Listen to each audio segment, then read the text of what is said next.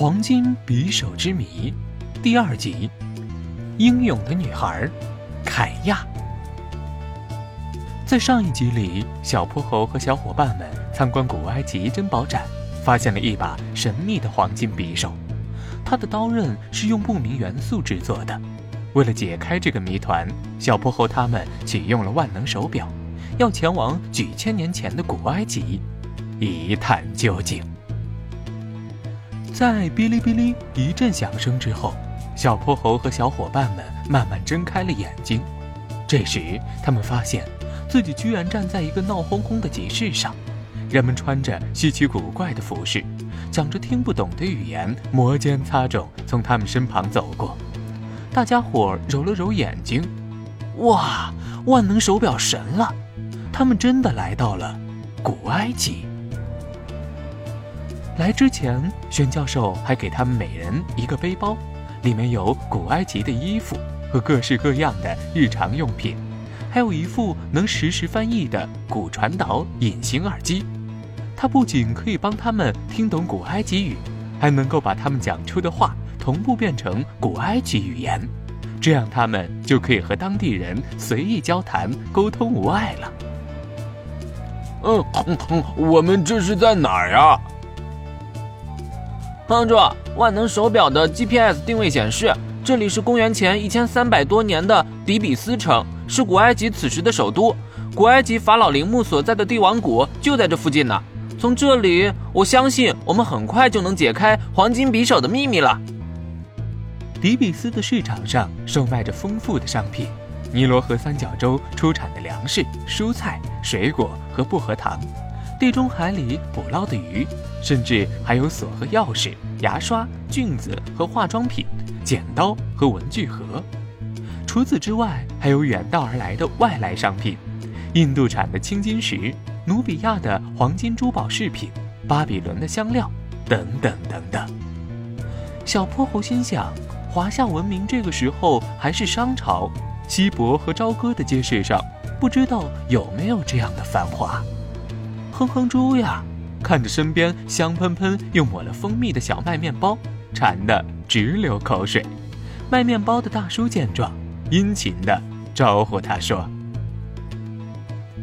小朋友，我们家的面包是整个集市上味道最好的，先尝后买，来一块怎么样？”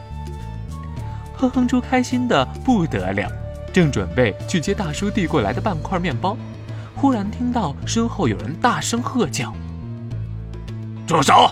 统统给我放下！”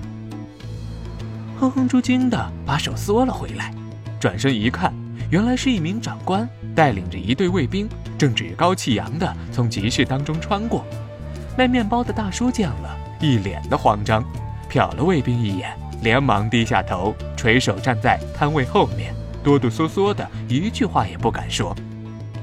这位叫卡哈的卫兵队长朝周围几个商贩的摊位指了指：“这家、这家、这家，还有这家，挑他们最好的东西，都给我来两份你们自己也随便捡一捡，然后我们老地方快活一下去。”他手下的士兵分头行动，直扑向周围的货摊。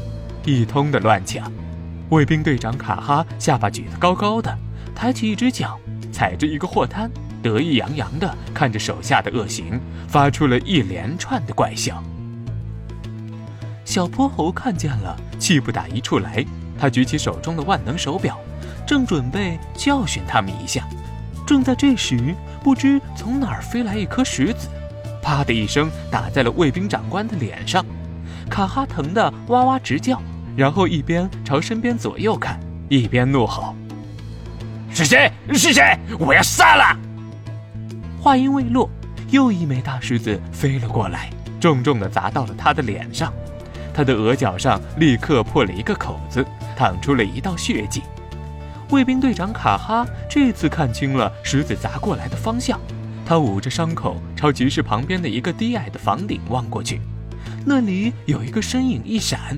转身不见了，卡哈连忙喝止了手下的抢掠行为，带着他们哇哇叫着朝那个身影追了过去。刚刚被抢的摊贩这时都松了一口气。卖面包的大叔朝着卫兵飞奔的背影狠狠地啐了一口。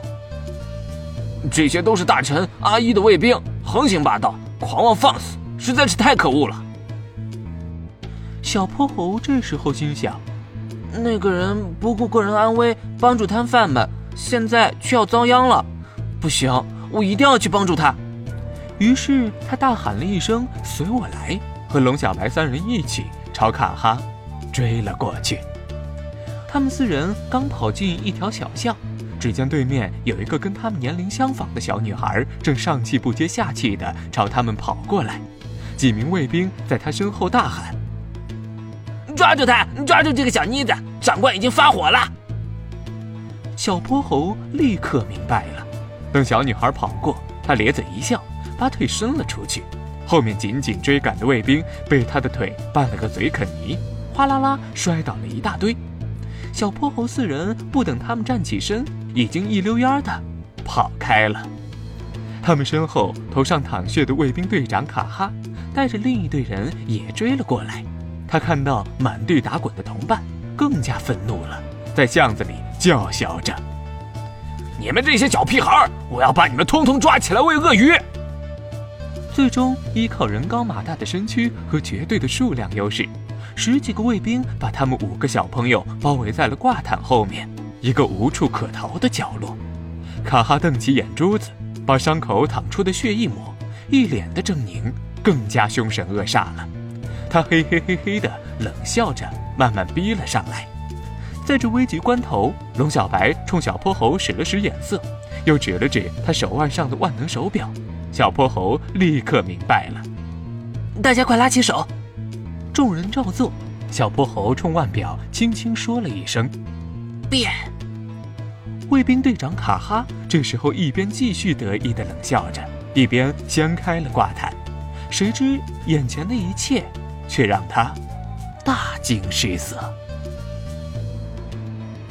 小朋友们，勇敢的小女孩凯亚和小泼猴他们究竟能否逃离凶神恶煞的卫兵们的魔爪呢？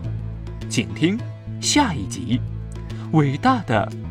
底比斯城。